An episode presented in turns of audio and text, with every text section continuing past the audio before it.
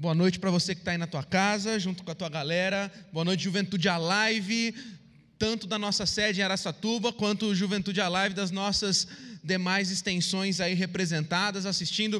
Comenta aí com a gente para a gente conhecer você. Comenta no chat de qual cidade você está assistindo. Compartilhe esse link com o máximo de pessoas que você puder nesse momento porque nós estamos hoje encerrando a nossa série Evangelho Puro e Simples. Hoje é o último episódio da série. Falando em série, dá uma bloqueada agora no teu Netflix. Eu sei que a galera tá todo vapor na La Casa de Papel, saiu quarta temporada. Você deve estar tá maratonando. Eu não vou dar spoiler para você aqui. Depois no final talvez o Eric dê. O Eric já deu um possível spoiler, então dá uma segurada agora. Depois você continua o entretenimento em família aí, é muito legal se divertir. Eu gosto muito de séries também, eu gosto muito de é, parar um tempo para assistir séries, filmes com a minha família. Só que assim, você nesse momento precisa parar tudo que você está fazendo, sair do Instagram, sair do que você estiver fazendo para receber esta palavra que é a última, é o último episódio da nossa série evangelho puro e simples. Eu acho que assim, ninguém tem condições de começar a assistir uma série, assistir a série inteira e chegar no último episódio e parar. Eu acho que ninguém faz isso, né? O pessoal quer assistir o último episódio, quer saber qual é a conclusão. E hoje é a conclusão da nossa série, Evangelho Puro e Simples. Durante quatro semanas falamos sobre isso. O nosso texto base está em Romanos 1,16 não me envergonho do Evangelho, porque é o poder de Deus para a salvação de todo aquele que crê. Na primeira mensagem nós falamos que o evangelho ele é puro, ele é simples. O evangelho ele é envolto de simplicidade, não é Jesus mais alguma coisa, é Jesus o nosso ponto principal. O evangelho não é barato, ninguém barganha com o evangelho. Você se achega pela graça, vamos falar um pouquinho ainda sobre, hoje sobre isso, mas para vivê-lo de forma plena, isso te custa tudo. O Evangelho é muito grande, ele não pode ser limitado em quatro paredes. Na segunda mensagem, nós falamos sobre a falsa teologia. Nós expomos aqui a falsa teologia, nós denunciamos a, falta, a falsa teologia, porque todos fazem teologia, pois teologia é definir quem Deus é e todo mundo quer definir a Deus. E a questão é você definir a Deus da forma que deve ser definida. Como? Como a palavra dele diz. A terceira mensagem nós falamos sobre um grande BO, foi semana passada. Esse BO se chama pecado. Todo mundo já teve um grande BO para resolver na vida. Talvez essa semana você está com muito BO para resolver da tua faculdade. Quem sabe você está com muito BO para resolver dentro da tua casa. Mas existe um BO na vida de todo ser humano, existe um problemão na vida de todo ser humano a ser resolvido, que é o pecado através desse BO temos um conflito entre a velha natureza e a nova natureza regenerada. Todas essas mensagens já estão no nosso canal do YouTube e também já estão nas nossas plataformas digitais, nos podcasts da Juventude Alive. Então, Spotify, Deezer, qualquer é, meio que você tenha aí de plataformas digitais, você pode ouvir e assistir essas três mensagens para você se inteirar daquilo que falamos nessa série. E hoje a nossa última mensagem. Hoje nós falaremos sobre a grande resposta. Eu quero falar com você que está aí na tua casa sobre a grande resposta. Porque se semana passada falamos sobre um BO, sobre um problema, eu quero te dizer que para todo BO da terra, para todo problema terreno, existe uma grande resposta do céu trazendo a solução. Se eu falei de um grande problema, eu quero te dar uma grande solução, eu quero te dar uma grande resposta do céu para este problema. Gênesis capítulo 1 diz que no princípio a terra era sem forma e vazia. Você consegue imaginar comigo algo sem forma e vazio? Algo sem forma e vazio é caos, algo sem forma e vazio é um problema, é um BO, mas para todo BO da terra existe uma solução, existe uma resposta celestial. E quando a terra era sem forma e vazio, a palavra diz que o Espírito de Deus se movia.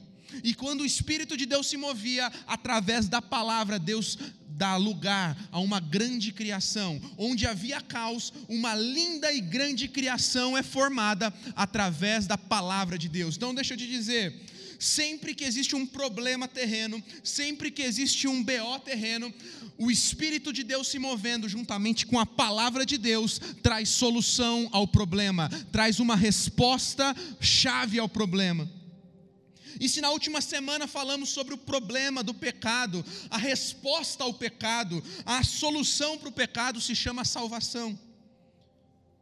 E isso faz parte do Evangelho puro e simples. Romanos 1,16, que é a nossa base dessa série, diz: Não me envergonho do Evangelho, porque é o poder de Deus para a salvação de todo aquele que crê. Sim, Deus já tinha todo um plano bem arquitetado para responder à queda do homem. Era o Cordeiro perfeito, Jesus Cristo, que morreu antes da fundação do mundo. Às vezes as pessoas, as pessoas falam assim, mas a queda do homem pegou Deus de, de surpresa, a queda do homem, esse grande pecado, esse grande BO, esse grande problema, pegou Deus desprevenido, então Deus teve que ir para o plano B, nunca houve plano B. Jesus decidiu entregar a sua vida desde da eternidade passada, desde o princípio, ele já sabia que ele precisaria se entregar e que ele precisaria garantir a nossa salvação, era a resposta a esse BO. Jesus veio como homem, Jesus habitou entre nós, Jesus morreu, mas venceu a morte, e a sua morte nos trouxe vida. Efésios 2, 4 e 5. Mas Deus é tão rico em misericórdia, que nos amou tanto, que embora estivéssemos mortos por causa dos nossos pecados, dos nossos pecados, Ele nos deu vida justamente com Cristo. É pela graça que vocês são salvos, mesmo quando estávamos mortos no nosso pecado, mesmo antes da fundação do mundo. Jesus já tinha decidido que entregaria a sua vida. Essa é a grande resposta para um grande problema. Sim, foi o amor de Deus que fez isso por nós. Sim, você conhece isso porque você sabe muito bem o que João capítulo 3, versículo 16 diz. Você pode repetir isso aí na tua casa? Com certeza, se eu falar agora, fala aí para mim, João 3,16, você vai saber. Porque Deus amou o mundo de tal maneira que deu seu único filho, para que todo aquele que nele crê não pereça, não morra, mas tenha a vida eterna. Todo aquele que crê aprende a responder uma grande questão. Todo aquele que crê recebe uma resposta para um grande problema. E se o problema é pecado, a resposta é a vida, a resposta é a salvação que é em Jesus. Deus nos amou, Deus enviou o seu filho. Jesus ele veio como homem, morreu e venceu a morte, e a resposta para a queda estava completa. Qual que é a minha e a sua parte nisso agora? Primeiro, confessar. Confessar o quê? Confessar que eu e você precisamos. Confessar que eu e você precisamos dessa resposta, precisamos dessa solução. 1 João 1, capítulo, 9, capítulo 1, versículo 9 diz: Mas se confessamos nossos pecados, Ele é fiel e justo para perdoar os nossos pecados e nos purificar de toda injustiça. O versículo anterior diz que se afirmamos que não temos pecado, chamamos Deus de mentiroso, ou seja, precisamos confessar e reconhecer quem somos, confessar e reconhecer que temos sim um grande problema e a partir daí confessar e crer que temos uma grande solução além de um grande problema. Além de confessar, precisamos crer, ter fé e receber. Efésios capítulo 2, versículo 8 e 9 diz: Vocês são salvos pela graça, por meio da fé. Isso não vem de vocês, é uma dádiva de Deus. Não é uma recompensa pela prática de boas obras, para que ninguém venha se orgulhar. Efésios está falando que a partir do momento que confessamos que temos este grande problema, mas cremos na grande solução, não é pelo que fazemos, não é pelos nossos merecimentos, não são pelos nossos esforços, mas pela fé que colocamos na grande resposta de Deus à queda da humanidade, nós temos então a salvação em Cristo. Bom, ao crer, somos salvos, e sendo salvos, somos santificados. Atos 26, 17 e 18 diz: Eu o livrarei do seu próprio povo e dos gentios, aos quais eu o envio para abrir-lhe os olhos e convertê-los das trevas para a luz, e do poder de Satanás para Deus, a fim de que recebam o perdão dos pecados e herança entre os que são santificados pela fé em mim. Eu quero chamar a tua atenção para essa expressão descrita em Atos, que diz: santificados pela fé em mim. Bom, Atos capítulo 26 não é escrito por Paulo, mas está relatando uma experiência de Paulo pregando a um determinado grupo de pessoas. E enquanto Paulo está pregando, ele chega e ele diz que Deus disse isso para ele no seu encontro. Quando Paulo se encontra com Jesus, Jesus diz isso a Paulo, que ele estava recebendo perdão pelos pecados e pela fé estava sendo santificado. Até aqui onde eu caminhei nesta mensagem você já compreende, você já sabe, você já ouviu isso muitas vezes. A resposta para a queda, a resposta para o pecado é a salvação. Mas aqui onde eu estou lendo, em Atos capítulo 26, diz que através da salvação, através da fé, quando eu exerço fé, eu sou santificado. Então eu quero falar um pouquinho com você, baseado no Evangelho puro e simples também hoje, sobre santificação. Porque santificação é um processo. Anota isso na tua agenda, anota isso no teu celular. A santificação é um processo. Muitos querem resumir o evangelho a versículos isolados mas a palavra de Deus, que nós já falamos sobre ela nessa série, ela que é inerrante, ela que é santa, ela deve ser guardada e compreendida de forma plena e não de forma aleatória. Nessa hora, onde muitos pegam e se apropriam de versículos isolados, eles acabam equivocadamente e desequilibradamente entendendo mal. Porque, por exemplo, a mesma palavra que diz que eu sou pecador, ela diz que eu sou santo, e aí tem uma hora que buga a mente da galera. Como assim? Eu entendi, eu tenho um grande BO, que é o pecado, mas eu tenho uma grande resposta, que é a salvação. Então, como que a Bíblia me chama de santo, mas a Bíblia também me chama de pecador? Essa falta de equilíbrio, por falta de interpretação, forma dois grupos distintos. Dois grupos extremistas que a gente tem visto no meio do povo de Deus. Um grupo diz que somos pecadores na mão de um Deus que está irado, nervoso e que quer a todo momento nos castigar e que nós nunca vamos conseguir sermos justos, sermos santificados, essa é uma corrente. E a outra corrente diz que não há pecado, que eu posso fazer o que eu quiser, que eu já fui santificado, que eu já fui justo e que eu já não preciso de mais nada para minha vida cristã, eu não preciso fazer nada, eu posso tocar minha vida do jeito que eu quero. A questão é que nós já falamos semana passada sobre isso, que os dois extremos estão errados, porque temos sim uma nova uma nova natureza, temos sim um novo nascimento mas existe uma luta constante entre a velha natureza e a nova natureza, porque a nossa carne não melhora. O que precisamos entender é que os dois extremos estão errados e precisamos ter um ponto de equilíbrio em tudo isso, porque sim somos pecadores, mas sim também somos santos. Como isso funciona? Eu e você estamos em santificação, que é um processo, nós estamos em constante aperfeiçoamento. Você e eu estamos sendo aperfeiçoados todo dia. A Bíblia fala sobre uma santificação, uma salvação passada, presente e futura. Nós fomos salvos, nós estamos sendo, sendo salvos e nós estaremos salvos. É um processo que não para. Hebreus capítulo 10, versículo 14 diz: Porque por meio de um único sacrifício, que foi Jesus, como nós falamos no começo dessa mensagem, ele aperfeiçoou para sempre os que estão sendo santificados. Você está sendo santificado, eu estou sendo santificado. É um processo diário, é uma luta diária, é um equilíbrio diário, entender que eu sou pecador, mas eu tenho também a resposta para esse pecado, que é a salvação, que gera santificação diária, me preparando para um dia, aí sim, estar totalmente santificado com um novo corpo no céu por toda a vida com Ele, aí sim acabou pecado, acabou luta, acabou luta da velha natureza, e aí eu vou viver só da minha nova natureza. Consegue entender? Faz sentido tudo isso? O problema é que tem gente tentando entender tudo isso e não consegue, por quê? Porque sim, tudo isso é de graça. Esse processo de santificação, você não paga para se inscrever nesse processo de santificação. A Bíblia fala que a salvação que gera santificação constante, ela nos dada de graça, é pela graça que recebemos. E tem muita gente tentando entender a graça sem entender antes o evangelho puro e simples. Sem entender, por exemplo, a palavra e a lei de Deus. Aí muitos agora falam: opa, como assim lei?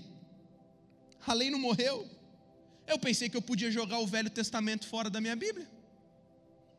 Não é o Novo Testamento? A, a lei não está excluída? A resposta é não. Como assim? Jesus disse que não veio abolir a lei, Jesus disse que veio cumpri-la. Paulo em Romanos, As pessoas falam assim, mas Paulo em Romanos falou que a lei morreu. Não, Paulo diz que nós morremos para a lei, mas a lei não morreu. Como assim? É importante eu falar sobre isso ainda nessa mensagem, porque sempre que a gente fala de regras, princípios, preceitos, a galera já vem aí, aos legalistas falando. Olha o legalismo. E a grande questão é que não é legalismo, porque Jesus disse que quem tem os mandamentos dele e os guarda, esse é o que o ama. Então a lei não deixou de existir? Não, é claro que uma outra forma de compreender ela passou a habitar em nossos corações. Mas em Romanos capítulo 7, Paulo deixa muito bem claro que o problema nunca esteve na lei, o problema sempre esteve na nossa natureza. A lei, tem gente que fala assim, mas a lei era tudo de ruim, mas a lei era, é impossível, mas a lei é muito legalismo. Não, o problema nunca foi a lei, o problema sempre foi o homem. Por isso a graça sobressai a lei. Não porque a lei era ruim, mas se fosse pela lei ninguém conseguiria ser salvo. Então por isso que nós precisamos da graça. Olha só, Romanos 7, 14 e 17. O problema não está na lei, Paulo está falando, pois ela é espiritual e boa. Aí Paulo ele continua: o problema está em mim, pois sou humano, escravo do pecado. Não entendo a mim mesmo, pois quero fazer o que é certo, mas não faço. Em vez disso, faço aquilo que odeio. Mas se mas eu sei que o que eu faço é errado. Isso mostra que concordo que a lei é boa, portanto, não sou eu quem faz o que é errado, mas o pecado que habita em mim. Olha só o que Paulo está falando, gente. Ele está falando, ei, a lei é boa. O problema é que o ser humano nunca conseguiria se justificar pela lei. O problema é que a nossa velha natureza nunca vai se adequar aos preceitos, aos princípios do reino de Deus. A nossa carne nunca vai querer seguir o que é certo.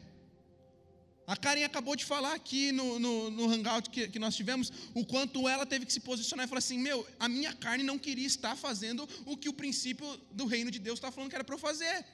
Mas eu tive que ser vulnerável, eu tive que, que, que mortificar a minha carne e falar: Não, eu não vou seguir minha carne. Então é isso que acontece.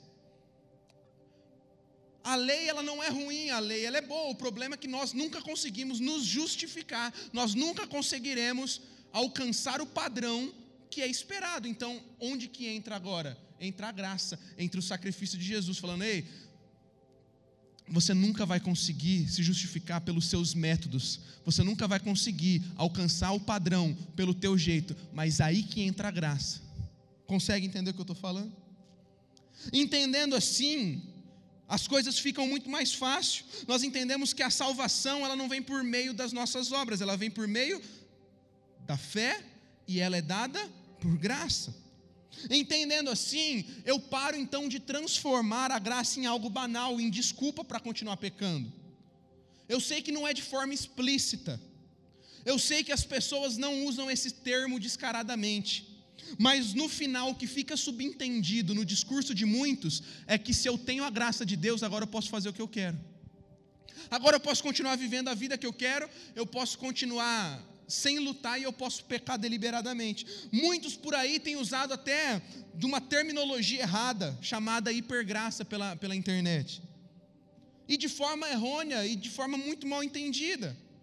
Porque esse termo hipergraça só seria válido se a graça não fosse suficiente nela mesma. Deixa eu te dizer, a graça é escandalosa por si própria, ela exerce uma suficiência que vai além da nossa compreensão humana. A graça não foi feita para ser completamente entendida, mas sim para ser completamente recebida. A graça é a maior força capacitadora contra o pecado. Presta atenção no que eu estou falando, que eu estou chegando no final da mensagem já. A graça, ela não é uma desculpa para continuarmos no pecado, pelo contrário, a graça é a maior força capacitadora contra o pecado. Sabe por quê? A graça, muita gente, que, muita gente acha que a graça de Deus é para encobrir os seus pecados cometidos os seus pecados passados apenas. Sim, ela é aquela que te ajuda a alcançar a salvação que te perdoa dos teus pecados. Mas deixa eu te falar, A graça não é apenas para os pecados do passado. A graça ela nos ajuda na caminhada para não cairmos em pecados no futuro. Giovanni, como que você sabe disso? Olha só. Jesus demonstra isso com uma mulher adúltera. Lá em João capítulo 8, tem uma multidão tentando apedrejar uma mulher, e eles falam assim: Jesus, essa mulher foi pega em adultério, e agora o que temos que fazer? Vamos apedrejar ela. Jesus vira assim e fala o seguinte: ó, quem não tem pecado, que atire a primeira pedra. Se você aí é santo, se você aí não, não acha, acha que não tem natureza pecaminosa em você, pode tacar pedra. Todo mundo deixa a pedra. Jesus fala assim: cadê os seus acusadores, mulher? Eu também não a condeno. Quando Jesus diz para ela, eu não a condeno, Jesus está fazendo ela entender a graça que cobriu os pecados que ela havia feito. Mas Jesus continua, fala, vá e não peques mais. Sabe o que Jesus está fazendo? Entenda que a graça cobriu os teus pecados, mas entenda que é essa mesma graça que vai te ajudar daqui para frente. É isso que Jesus está fazendo com essa mulher. Quando ele diz não a condeno, ele está falando do passado. Quando ele diz não peques mais, ele está falando do futuro. É essa nova vida, é esse processo de santificação através da graça, que é uma das coisas mais lindas do Evangelho puro e simples. Talvez você aí na tua casa pode falar assim, mas Giovanni, meu BO era muito grande. Será que existe resposta tão grande para tamanho pecado na minha vida? Romanos 5:20 diz que onde abundou o pecado, superabundou a graça. Em outra versão diz que à medida que o pecado aumentou, a graça se tornou ainda maior.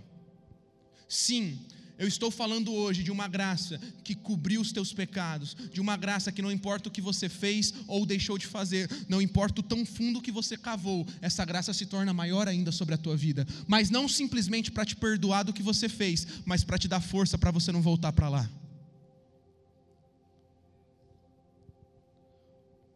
O Evangelho puro e simples fala sobre uma transformação de vida. O Evangelho puro e simples fala sim sobre restauração e uma grande resposta ao erro da humanidade. Então não importa o quão sujo, não importa o quão profundo você se lançou no pecado, a graça de Deus se torna maior ainda sobre a tua vida, para que você nunca mais se lembre desse passado, mas ela se torna maior ainda para que você não volte para o lugar de onde você saiu.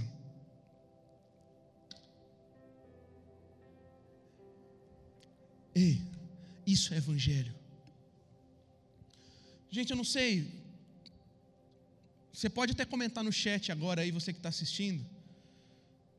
Eu não sei o que essa série Evangelho Puro e Simples foi para você. Eu não sei se isso te abençoou de alguma forma.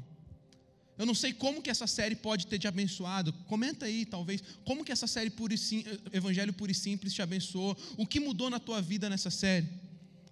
Mas quando eu vou completar aqui, eu vou concluir essa série, o pessoal do louvor pode subir já que eu tô, que eu estou encerrando.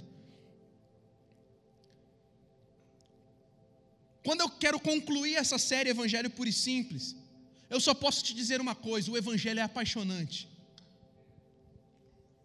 Quando eu entendo quem Deus é, quando eu entendo que eu tinha sim um grande BO, mas quando eu entendo que eu tenho uma grande resposta a esse problema, meu, não tem como não me apaixonar pelo Evangelho quando eu entendo o tamanho do amor e do perdão de Deus por mim, não tem como eu não me tornar mais apaixonado por Ele, pela palavra dEle. Se evangelho é manifestar o reino, se evangelho é levar as boas notícias do reino, eu quero fazer parte desse time. Eu não sei você a hora que você ouve algo como isso. Ei.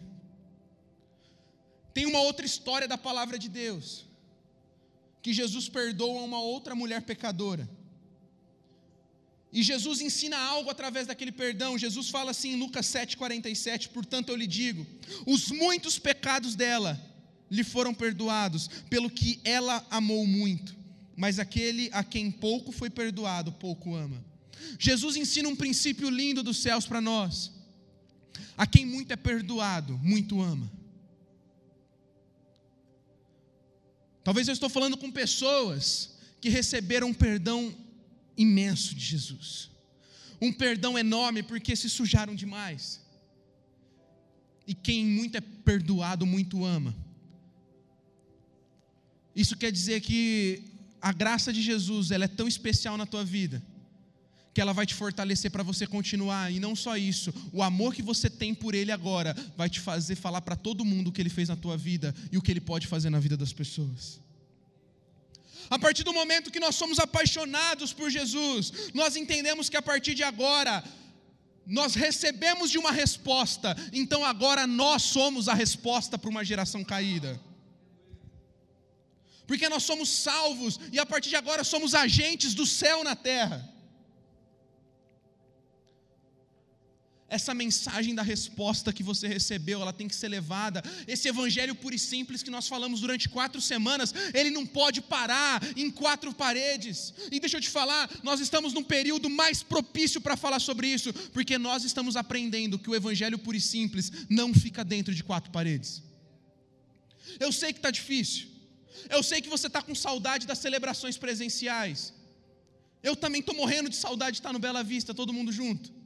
Eu estou morrendo de saudade de estar com o meu povo. Eu estou morrendo de saudade de abraçar todo mundo, de estar junto com todo mundo, de cantar junto com todo mundo. Mas quem sabe não foi para um tempo como esse que o Senhor nos chamou. Quem sabe não foi para um tempo como esse que o Senhor nos escolheu para nos ensinar. Eu amo conferência, gente.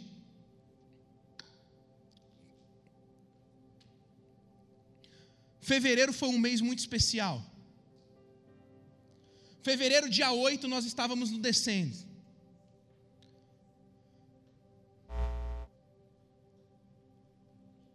Eram quase 150 mil jovens, adolescentes, maridos, mulheres, filhos, adorando a Jesus em uma só voz por 12 horas. Todos clamando: Senhor, me envia, Senhor, me envia. Acabou descendo, foi algo extraordinário. Dia 21 de fevereiro entramos no Confra Live. No Confra Live nós choramos, nós, nós nos quebrantamos, entendemos processos, maturidade, fomos levados a refletir em tanta coisa, adoramos Jesus, nos rendemos, falamos de novo: Senhor, eis-nos aqui, nós queremos ser usados. Senhor, nos envia. Então sai do descende, sai do confra e Senhor nos envia para onde? Para as nossas casas. Sabe o que talvez Jesus queira nos ensinar nesse período, gente? Talvez Jesus queira nos ensinar que todos os eventos que a gente fazia era muito bonito, eram muito lindos, mas o evento não tem um fim em si mesmo, ele é só um meio. Sabe o que Jesus pode estar nos ensinando agora? A viver e, a viver e manifestar esse evangelho puro e simples da forma correta. Porque o reino nunca foi sobre ir para o templo, adorar a Jesus junto com outras pessoas. Tudo isso é só um meio para manifestar o reino de segunda a sexta. Isso é o evangelho. Talvez você está aí desanimado na tua casa, jovem, porque faz tempo que você não se reúne. Mas estar há muito tempo sem nos reunir não é desculpa para desanimarmos, porque o Evangelho sempre foi sobre o que fazemos no particular e no secreto. O Evangelho sempre foi no que fazemos fora do templo e não dentro do templo. Estamos sim no momento de crise global, mas onde muitos olham para a crise, por que não agora olhar para oportunidades?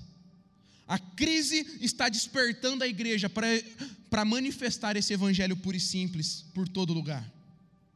Eu quero terminar essa palavra